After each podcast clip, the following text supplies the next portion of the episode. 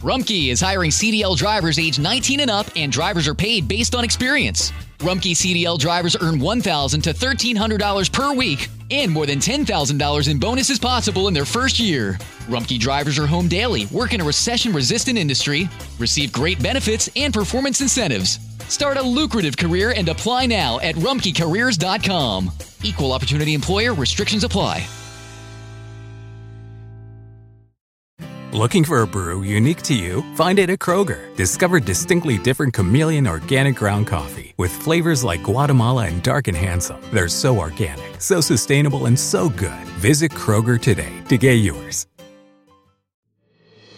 Juan habla sobre los mártires en el tiempo de la tribulación como de los 144.000 que fueron enviados por toda la tierra a predicar el Evangelio del Reino. Y tanto los unos como los otros dejan un rastro de buenas acciones y testimonio que afirman la victoria de Cristo y sus seguidores.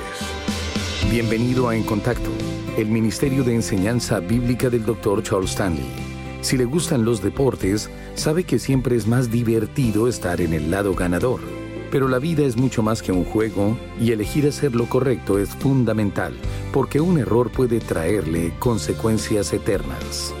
Aprenda más acerca de la victoria del Cordero y de sus seguidores mientras escucha Ahora en Contacto. Amable oyente, quisiera que me acompañe por favor al capítulo 14 de Apocalipsis para que veamos lo que dice en estos primeros cinco versículos. Después mire, y he aquí el Cordero, es decir, Cristo, estaba en pie sobre el monte de Sión, y con él ciento cuarenta y cuatro mil, que tenían el nombre de él y el de su Padre escrito en la frente. Aquí tenemos una visión profética del triunfo final del Cordero de Dios, a quien Juan mira de pie sobre el monte de Sión y con él ciento cuarenta y cuatro mil. Fíjese también en lo que dice aquí, que estos tienen el nombre de Jesús y el de su Padre escrito en la frente. Pues yo creo que el nombre del Padre indica que son judíos y que el nombre de Jesucristo indica que son salvos debido a su fe en Él como Mesías. Y ahora vayamos a los versículos 2 y 3, donde dice lo siguiente, y oí una voz del cielo como estruendo de muchas aguas, y como sonido de un gran trueno, y la voz que oí era como de arpistas que tocaban sus arpas, y cantaban un cántico nuevo. ¿Quiénes cantaban un cántico nuevo? Es muy probable que estos sean los santos que fueron martirizados durante el período de la tribulación y que ahora han sido llevados al cielo, delante del trono, y delante de los cuatro seres vivientes y de los ancianos. Y nadie podía aprender el cántico sino aquellos ciento cuarenta y cuatro mil que fueron redimidos de entre los de la tierra. Aquí tenemos un panorama celestial de lo que está ocurriendo. Y luego note lo que dice acerca de ellos en los versículos 4 y 5. Estos son los que no se contaminaron con mujeres, pues son vírgenes. Y bien, es muy probable que Juan se refiera a los 144 mil, lo cual no quiere decir que se oponían al matrimonio, sino que Dios los selló para un ministerio que duraría muy poco tiempo, tan solo siete años. Así que debían invertir su vida por completo en la propagación del Evangelio. Por lo tanto, no habría sido fácil ni sabio para ellos casarse y tener familia, sino más bien entregarse totalmente a la divulgación del Evangelio de Cristo. Creo que eso es lo que quiere decir aquí principalmente, aunque también podría referirse al hecho de su pureza. Y sigue diciendo, versículo cuarto, estos son los que siguen al Cordero por donde quiera que va. Estos fueron redimidos de entre los hombres como primicias para Dios y para el Cordero, y en sus bocas no fue hallada mentira, pues son sin mancha delante del trono de Dios. Ahora bien, lo siguiente que usted notará aquí y en el resto de este capítulo es que Juan señala que vio a otro ángel y a otro ángel y a otro ángel. Así que empezando por el versículo 6, dice así, Vi volar por en medio del cielo a otro ángel que tenía el Evangelio eterno para predicarlo a los moradores de la tierra, a toda nación, tribu, lengua y pueblo. Consideremos esto por un momento. Cuando Juan habla del Evangelio eterno, no se refiere al Evangelio de salvación, sino al hecho de que es perdurable. El Evangelio no tiene edad. Además, esta es una declaración del juicio de Dios, no del reino de Dios. ¿Y cuál es el mensaje? El mensaje es este. El juicio de Dios se aproxima. Veamos lo que dice en el versículo 6. Vi volar por en medio del cielo a otro ángel que tenía el Evangelio eterno para predicarlo a los moradores de la tierra, a toda nación, tribu, lengua y pueblo. Esa es la clave del mensaje. Y note lo que señala luego, diciendo a gran voz, temed a Dios y dadle gloria, porque la hora de su juicio ha llegado, y adorad a aquel que hizo el cielo y la tierra, el mar y las fuentes de las aguas. De modo que este es el mensaje angelical, el cual es un mensaje del juicio divino que se aproxima. Pero piense en cuán silencioso se ha vuelto este mensaje. Si usted enciende la televisión, muy rara vez escuchará un mensaje acerca del juicio de Dios o acerca del infierno. Yo mismo he considerado mis propios mensajes que he predicado durante cierto periodo y me he preguntado, ¿cuántas veces he predicado acerca del juicio de Dios? Y la respuesta es que quizás no lo he hecho con mucha frecuencia, lo cual es algo que necesito examinar por mi cuenta, ya que se trata de un mensaje que es casi silencioso. Nadie quiere escucharlo. Nosotros queremos mensajes que hablen de suplir nuestras necesidades. Deseamos escuchar cosas que nos animen. Pero la verdad es que escuchar la verdad me infunde ánimo, ya sea una verdad sobre el cielo o una verdad sobre el juicio. Cualquier verdad que me muestre la perspectiva divina y su enfoque de las cosas será un aliciente para mí. Puede ser que compartir la fe sea un aliciente para mí, o predicar algo sobre el juicio, o escudriñar mi propia vida. Sin embargo, todo mensaje debería ser en realidad un aliciente para nosotros, lo mismo que invertir nuestras vidas en alguien que necesita con urgencia escuchar el Evangelio. Pero si el mensaje de juicio no se predica, si el infierno se convierte en una doctrina silenciosa y de algún modo el juicio se pierde en las páginas del pasado, entonces al llegar a cierto punto, el mundo dejará de creer que hay un juicio, que hay un infierno, y que vendrá un momento en el que todos nosotros tendremos que rendir cuentas ante Dios de nuestra vida. Así que esa es la clase de mensaje que se menciona aquí. Y ahora veamos lo que dice en el versículo 8 de Apocalipsis 14. Otro ángel le siguió diciendo, Ha caído, ha caído Babilonia, la gran ciudad, porque ha hecho beber a todas las naciones del vino del furor de su fornicación. Es decir, todo el sistema religioso será un sistema inmoral debido a que está en contra de Cristo. Y así ocurrirá también con el sistema político. Y más adelante veremos en estos capítulos cómo se hunde todo el mundo financiero. Y ahora note lo que dicen los versículos 9 y 10. Y el tercer ángel los siguió, diciendo a gran voz, Si alguno adora a la bestia y a su imagen, y recibe la marca en su frente o en su mano, él también beberá del vino de la ira de Dios, que ha sido vaciado puro en el cáliz de su ira. Eso quiere decir que no habrá ninguna misericordia ni ninguna gracia en el período de la tribulación para quienes decidan seguir al falso profeta, el falso sistema religioso y al anticristo. Para estos no habrá ni misericordia ni gracia, y será atormentado con fuego y azufre delante de los santos ángeles y del Cordero. Y usted dirá, ¿cómo puede hacer eso un padre amoroso? Un padre amoroso no hace algo así. Es una decisión que nosotros tomamos. Y lo que decimos es que no queremos a Dios en nuestra vida. Haremos las cosas por nuestra cuenta. Recuerde que todo juicio se basa en tres cosas.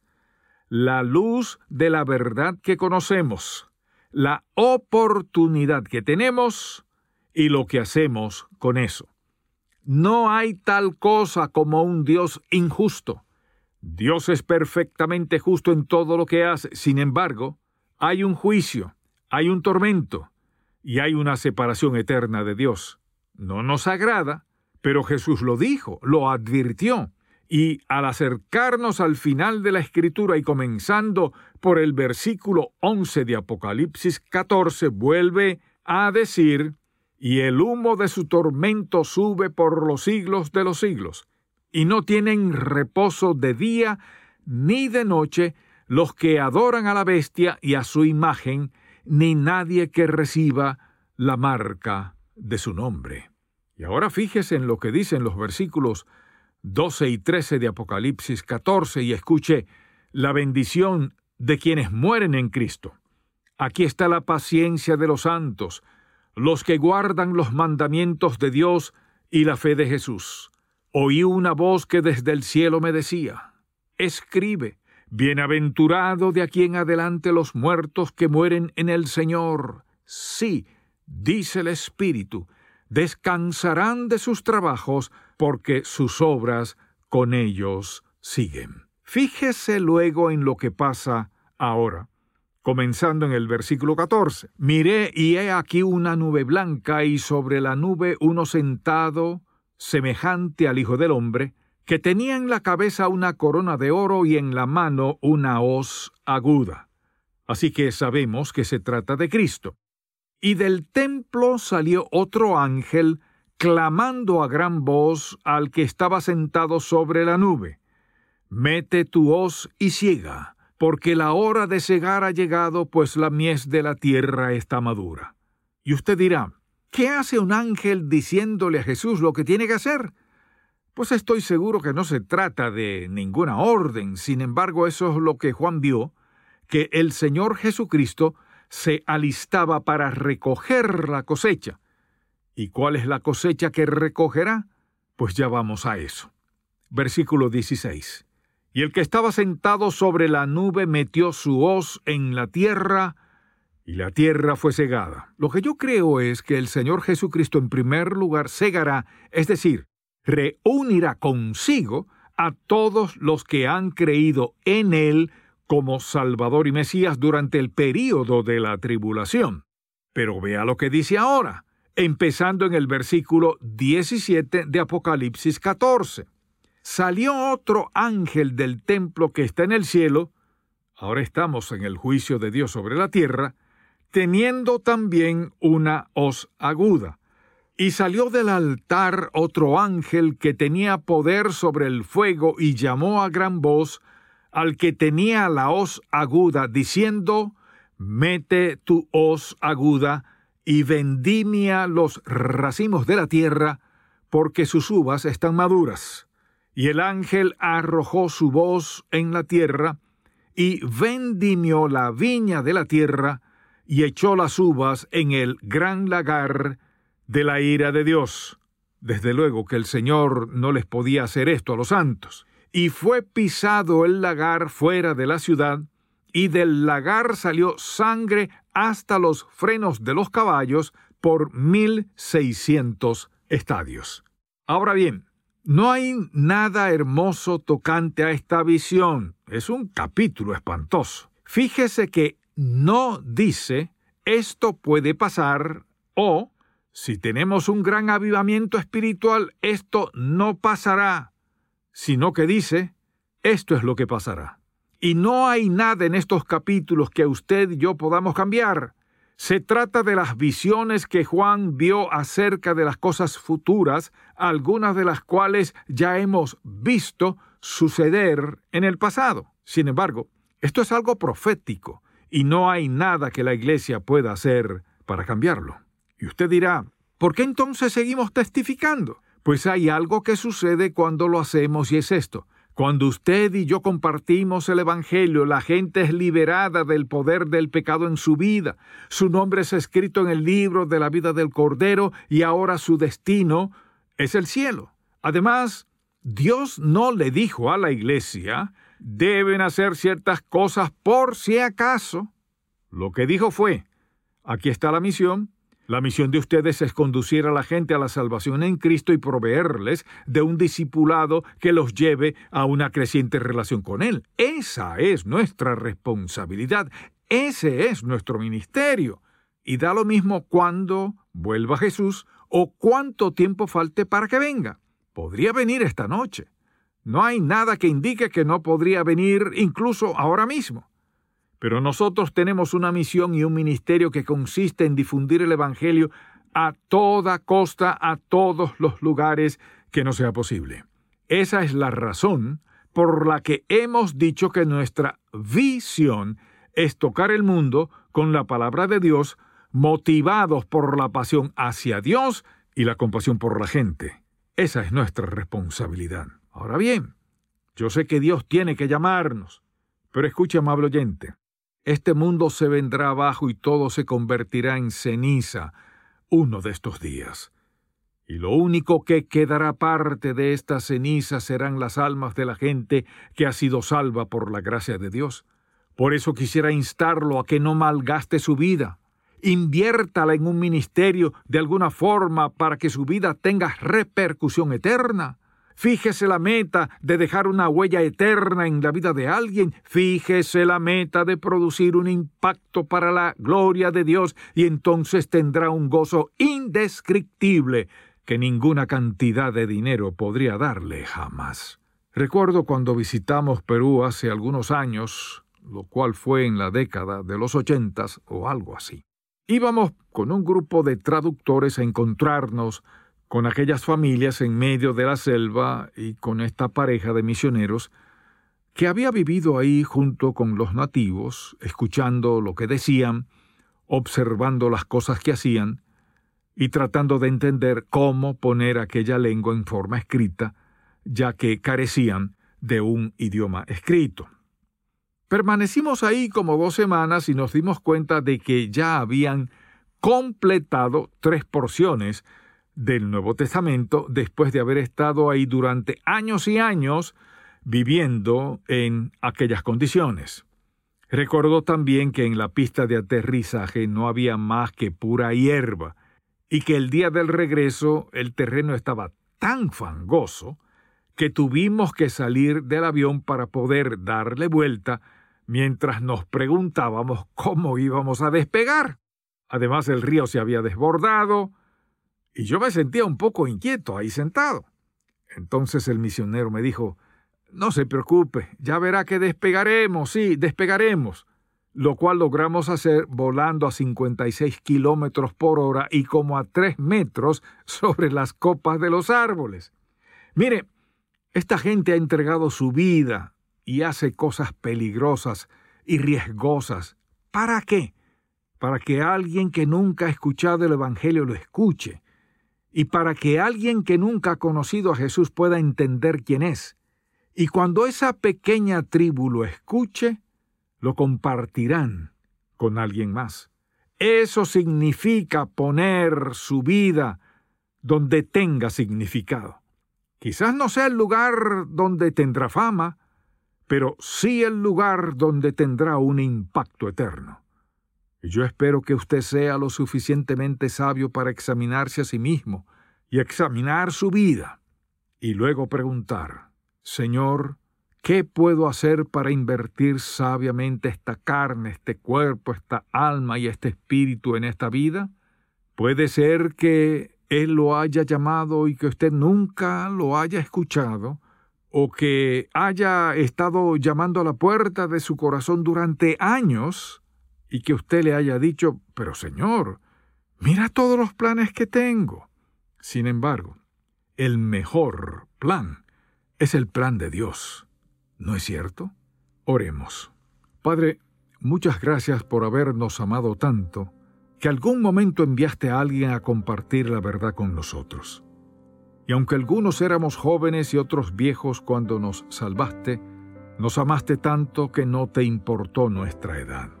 Asimismo te pido que tu Espíritu Santo le hable al corazón de esa persona que aún no es salva para que le ayudes a entender que tanto la predicación del Evangelio como el hecho de reunirnos y todo lo que hacemos y lo que damos es con el fin de que la gente pueda conocer a Cristo como su Salvador personal. Porque si llegan a morir sin Él, no hay duda de que irán al tormento eterno. Y finalmente, Padre, te pido por todos esos jóvenes que tienen toda una vida por delante. Dales el valor que necesitan para preguntarte lo siguiente.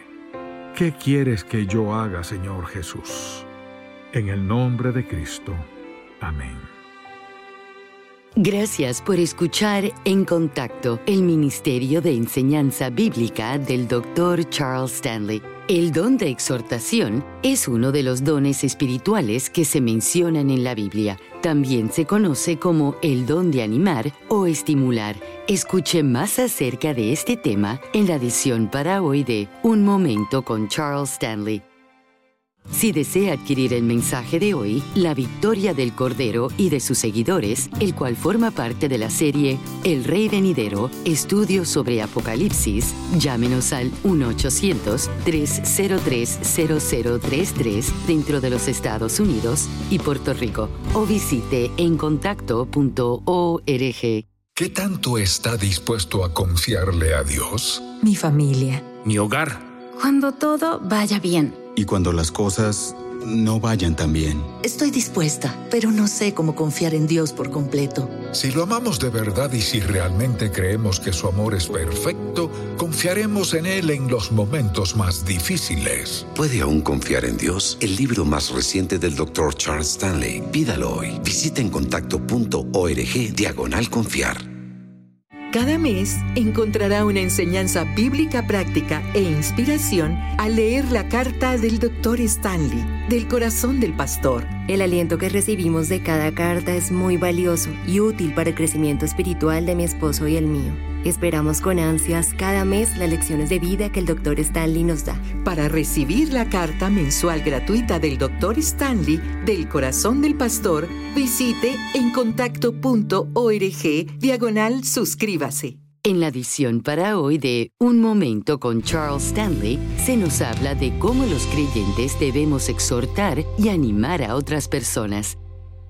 Exhortamos cuando animamos al que está desalentado, cuando le ayudamos y le mostramos cómo salir adelante en medio de las dificultades y las penurias de su vida.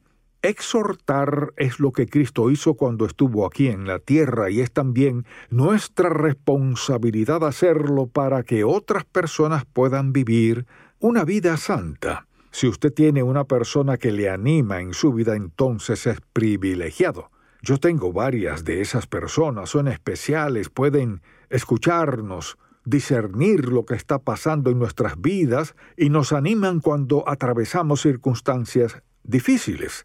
La verdad es que todos necesitamos ser responsables ante alguien. Tener un exhortador en la vida es una gran ventaja.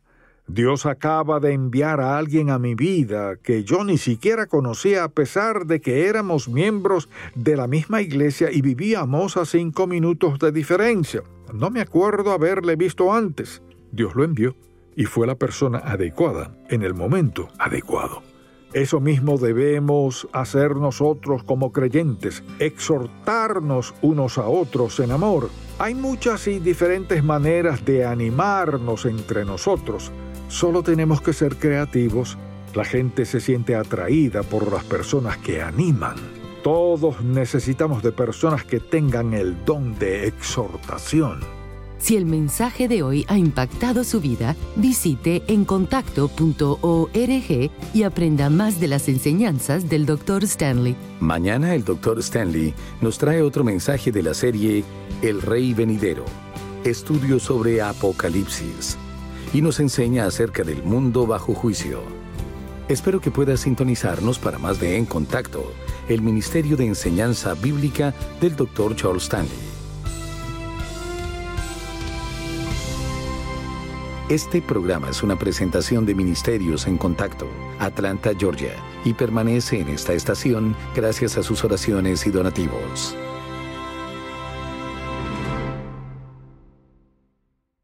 Looking for a brew unique to you? Find it at Kroger. Discover distinctly different chameleon organic ground coffee with flavors like Guatemala and Dark and Handsome. They're so organic, so sustainable, and so good. Visit Kroger today to get yours. Looking for a brew unique to you? Find it at Kroger. Discover distinctly different chameleon organic ground coffee with flavors like Guatemala and Dark and Handsome. They're so organic, so sustainable, and so good. Visit Kroger today to get yours.